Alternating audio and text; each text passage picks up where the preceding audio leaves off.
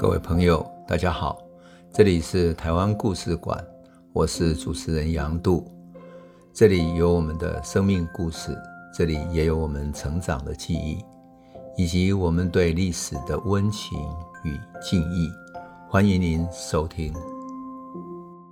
各位朋友，大家好。呃，我们讲过了大航海时代的各个国家到亚洲来，互相争霸，然后开拓地盘等等的。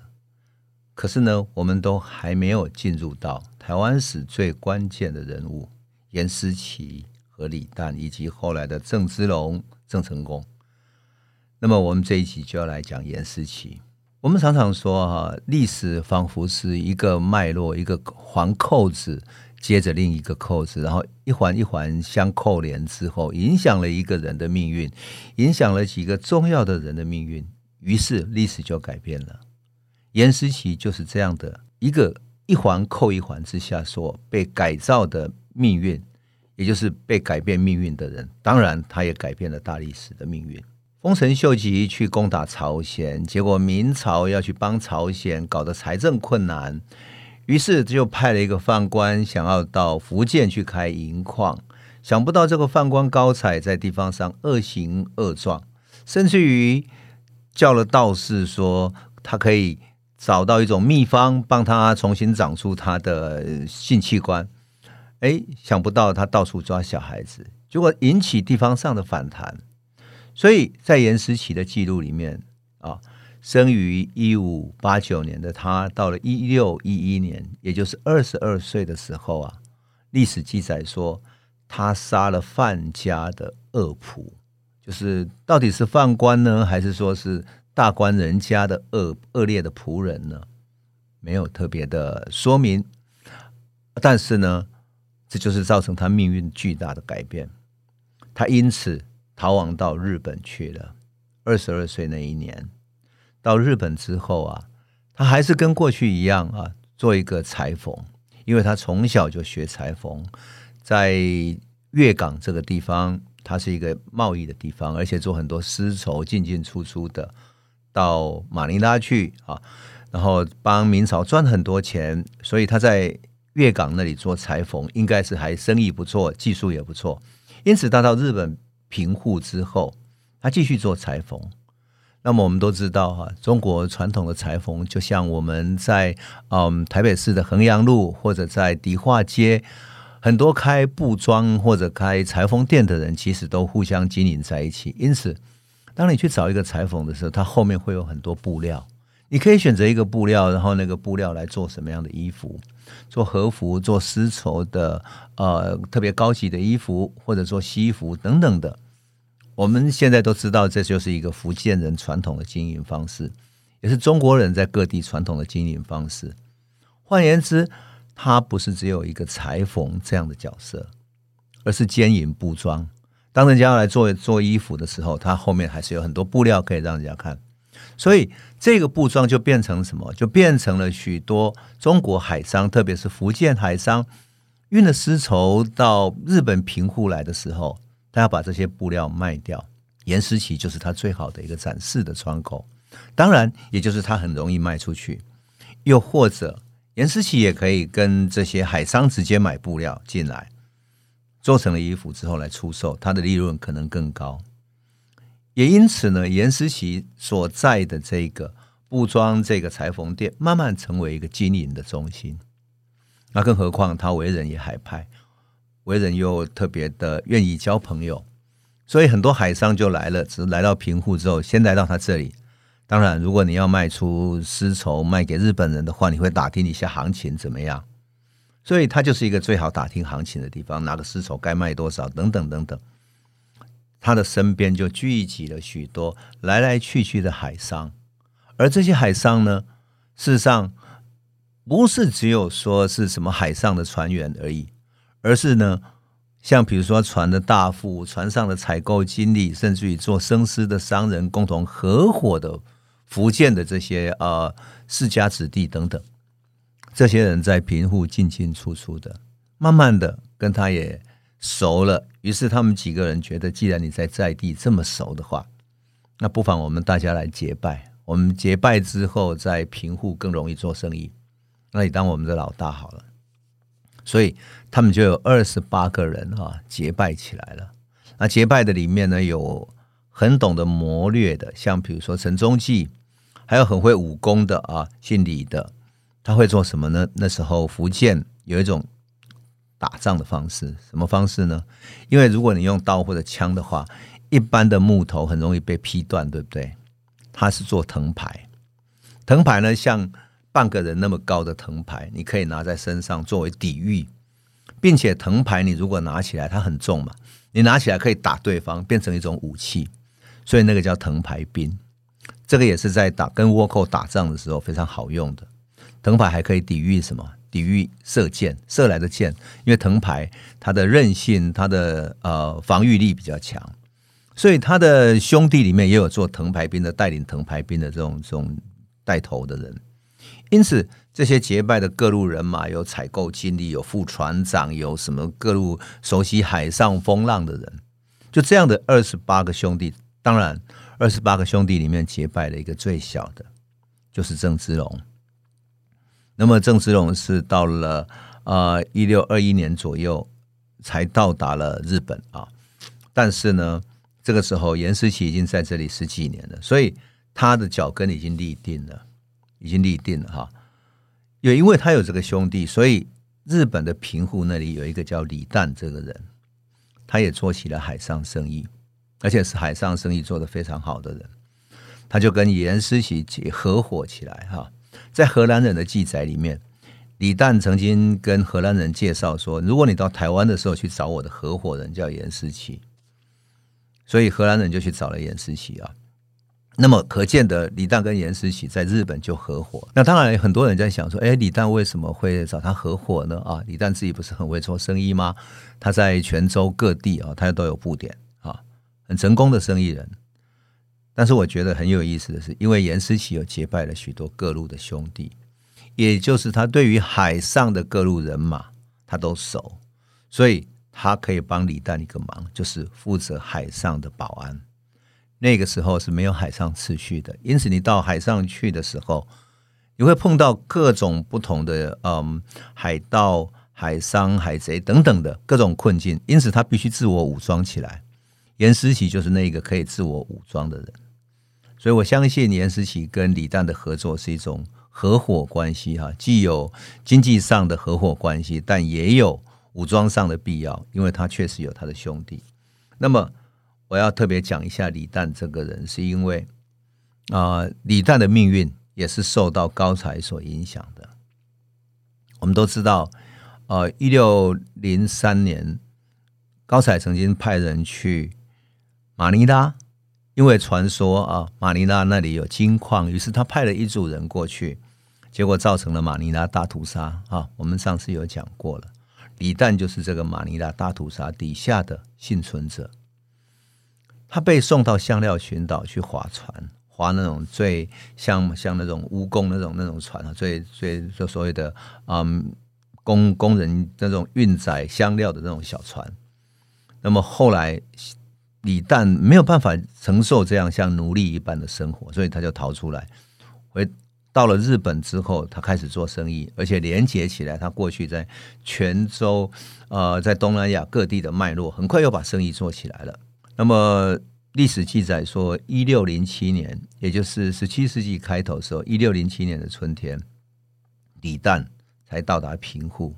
可李旦到达的平户呢，也就是他到达的日本呢，已经进入了德川家康的时代。那德川家康呢，跟丰臣秀吉不同，他看到日本经历过战国时代那种乱世战争、老百姓的死亡，寺庙的许多僧侣，就是和尚啊，也被卷入战争里面。很多寺庙甚至于因为他偏向于这个家族、那个家族，整个被屠杀了啊。所以整个社会是非常破坏的非常严重。因此，德川家康采取了。安抚的，让他慢慢恢复下来的一种政策哈，那试图要让日本的经济复原过来。那这个时候呢，很多封建领主的土地啊，他的所有制都没有了，因为战争，所以这些领主战死了之后，这些土地没有没有人来管理了。战争破坏之后，这些土地慢慢被兼并，甚至于崩解。然后德川家康他采取了一个政策，是把这些耕地分给农民。农民有了耕地，生产力复原过来了，那他的自主性也提高了。慢慢的，民间的工商业各种活动也很快的恢复过来，它就形成了一些新兴的商业城市。因为经历过战争之后，一些重要的人人口聚集的城市已经改变了，据点已经改变了。那么，丰臣秀吉那个时代，哈，他为了加强对于商业跟贸易的控制，他在一五九二年就开始了设立了玉珠印船这样的一种贸易制度，哈。那这个制度呢，是要领有丰臣秀吉颁发的什么叫玉珠印状，就是盖上的那种他红色的印子的，哈。那玉是指他是一个领导者的哈，领导者所盖的这个红色印子盖上去的这张纸呢，贸易许可呢才是合法的一个船商啊。那么它有一个好处是什么？它跟海盗船是有差别的。你如果拿着这一个表示你是日本正式许可的船只，所以他就要求他靠港的那些各地的官方哈，比如说马六甲，比如说交趾，就是越南啊或者印尼各地的这些。地方的呃船商也好，地方政府也好啊，各地的这种在地政府也好，允许他去做合法的贸易。从丰臣秀吉到德川家康哈，这个制度一直延续下来。当然，他的政治经济的目的是很清楚的。为什么？他可以增进财政上的收入，有财政，他可以巩固他权力的物质基础。所以啊，德川幕府啊。也入股参加了海外贸易，这一点就跟荷兰有点像。荷兰自己也是荷兰东印度公司的股东啊，就荷兰政府啊啊授予了东印度公司一种一种在海外行使政府公权力的一种权利。那当然，德川幕府的军队所需要的大炮啊、铁砂等等哈，乃至于说呃他的贵族集团所需要进口的一些奢侈品，比如丝绸啊、瓷器等等。啊，可以满足皇室啊、贵族的这种需要哈。那么这些呢，都是德川幕府想要参与的一种利益。当然，德川幕府也通过拉拢这些海上的利益集团啊，通过玉珠运装来控制他们。那么这样呢，就不会海盗海商都分不清楚。那我觉得啊，我个人觉得，其实啊，德川对于这种海上政策反而非常明确哈。它不像是明朝哈，一会儿要。剿灭这些海商，说他们全部都是非法的。啊，后来又成立了粤港啊，准许这个贸易，不准许那个地方贸易。各个地方的制度不同，就是没有一个共同的一个海上制度，所以造成了很大的困扰哈。那么当时呢，在日本的平户长崎哈，当然要取得玉珠印状很不容易，所以要很特殊的关系，要有一定的实力跟证明才做得到的。那它的规定很有趣哈。德川时代规定说，玉珠印船你要开出海啊，要得到各方的社会参与，要有人建造船舶，要筹集资金，因为你要出国去买货物。那么资金呢？因为当时日本产银嘛，所以你要到到处去找银啊，啊去去国外去购买货物，特别是到呃中国沿海去买丝绸啊。然后呢，你当然也要了解各地的商品行情。那更重要的，你要受雇的各种船长、船员、搬运货物的管理人等等，所以它其实慢慢形成了一种产业啊。而且呢，船主必须是幕府大名或者特权的商人。可是这些船主呢，本身就是船的主人而已，他自己并不出海啊，交给船长负责。啊，有意思的是，日本的记载里面，他们的船员不是只有日本人哦，有不少中国人跟葡萄牙人或者西班牙人，很有趣哈。而且他。最重要的是，这些葡萄牙、西班牙人干什么用的？他们在当担任的是海上的领航员，也就是德川相信他们对于东亚的海域，他们有更多的航行经验，可以领航这个船只去航行。所以他曾经，德川家康曾经规定一条说，必须有葡萄牙船员作为领航员，他的租印船才能够出海。这很有趣，对不对？所以你说啊，那个时候的日本或者那时候的明朝政府，其实一点都不落后。他们对于呃外国这些贸易商，其实也并不排拒，反而他要在运运用他们来作为他们经营的那种呃一一个很重要的一个人才。那么李旦呢？李旦他在荷兰记载里面被被叫做中国假币单。那事实上，假币单呢，其实是一个葡萄牙语的 capital 哈，capital 就是船长的意思，或者他们那时候呃东南亚那边常常叫做卡比丹，卡比丹这样。那卡比丹呢，其实就是闽南语 captain 哈，卡比丹，卡比丹这样子，这样翻译过来叫做假币单啊。那么就意味着是什么呢？他是在华人地方里面，就像一个船的船长那样，当做地方的领袖。那李旦在长崎跟平户都很活跃哦。所以他在平户的房子啊，大道书意租给英国人，当做英国的商馆。英国人商馆的日记里面记载说，哈，那时候英国商馆的那个负责人叫科克斯哈，Cox 叫科克斯哈。科克斯曾经在日记里面记载说，李旦跟他的妻子不晓得为什么闹不和哈，但是呢，到了第二年李旦的女儿生日的时候，很多华商特别从长崎来到平户来祝贺。然后柯克斯也参与这个祝贺。他记载说，李旦很会做人哦，他从厦门啊、菲律宾各地找到一些珍奇的礼物来赠送给英国商馆，还有长崎平户的权贵。所以他跟长崎的奉行，也就是他的那种长崎的领导人叫长谷川权六，交情特别好，甚至于他的长子啊长谷川藤正啊。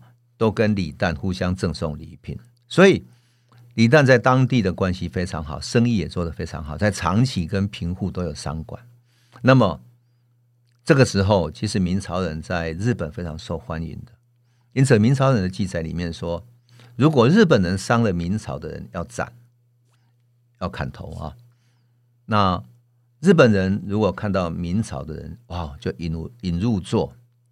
把他引为客人，因为他是商船，是客人，是能够带来利益的人。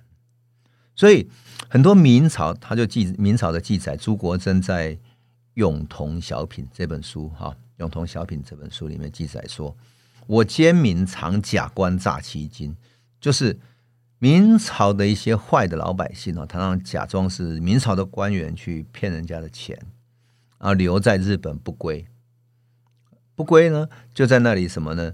赌博、当盗贼、无赖等等。好，那据说呢，一六零八年到长崎的明朝商人不止三十人。那到了一六零八年之后，大概这几年下来，据他的记载说，哈，有两三万人之多。你就可以想见了。那更有意思的是，我要讲一个台湾外记所记载的对于日本女人的描述，哈。那可以代表那个颜思齐的时代对于日本女人的描述。他说啊，日本女人虽然显足蓬头，就是赤脚哈，她就是穿那个啊，我们夹脚拖嘛哈，不不，对不起哈，日本那种鞋子哈，然后蓬头，就是她头发不像是明朝那样啊梳的那样子，可是呢头发有点蓬蓬的哈，可是呢姿色羞花，就姿色非常漂亮，宛如仙女。而且他的头发日日梳洗，就头发蓬蓬的，然后每天有梳洗，而且要熏以奇楠，奇楠就是一种香的木料啊，用香的木料去把它熏的头发香香的。它不像中国是抹香油，对不对？那因此客人到他家里的时候，最尊敬的人以茶或者酒去奉给客人来喝。那么这个杯子呢，要奉上之前。一定要擦一擦他的头发，也就是熏过他奇楠香味的头发，然后呢，再斟上茶或者酒来送给客人喝。所以他们有一个句子说：“哈，奇楠气味生余力，就是奇楠这个香味呢，会让你生出那种呃汁汁液出来啊。香则常年齿颊分，就是当你把那个茶喝下去的时候，你齿颊之间都留下那个芬芳。”也就是形容日本女人所奉的茶、奉的酒是多么香的。那因此，这些日本女人这样安诺内、安诺内，慢慢的，其实是对于中国这些海商很有吸引力的哈。那他就记载说，这个台湾外记记载说，郑世荣刚到日本的时候，哇，就被这些日本女人吸引了，被一个田川氏所吸引。那当然这是后话，我们后面再讲哈。可是呢。我们可以想见，当时通过这个记载，我们可以想见当时明朝的海商所见的日本女人是如此的妖娆美丽哈。那因此我们在日本哈，我曾经到日本，日本长崎去，看到他们的文化会馆里面啊，有许多旧时期，就是十六、十七世纪那个时候所留下来的呃那些画哈，他们画下什么？画下中国船到达的时候，船上的船员啊就会把放在船头那边哈有一个妈祖神像留下来，拿下来，然后去街道上游行，在街道上游行，表示呢大家已经平安到达了。由此可以想见。那么多的商人在日本活动着，而这些商人里面就包含了李旦、严思齐。他们后来从日本来到台湾做生意，影响了荷兰人，当然也影响了台湾的命运。那他们如何的影响呢？我们等到下一集再来继续诉说，啊、呃，讲这个好玩的故事。我们今天先讲到这里，谢谢。这里是台湾故事馆 Podcast。我们每周一、周五会固定更新新的台湾故事，请随时关注杨渡的台湾故事馆粉丝页，按赞并分享。最后，我们工商放松一下：若你对本节目有兴趣，可以购买纸本的《有温度的台湾史》，更方便您阅读。本节目由中华文化永续发展基金会制作，连震东文教基金会赞助。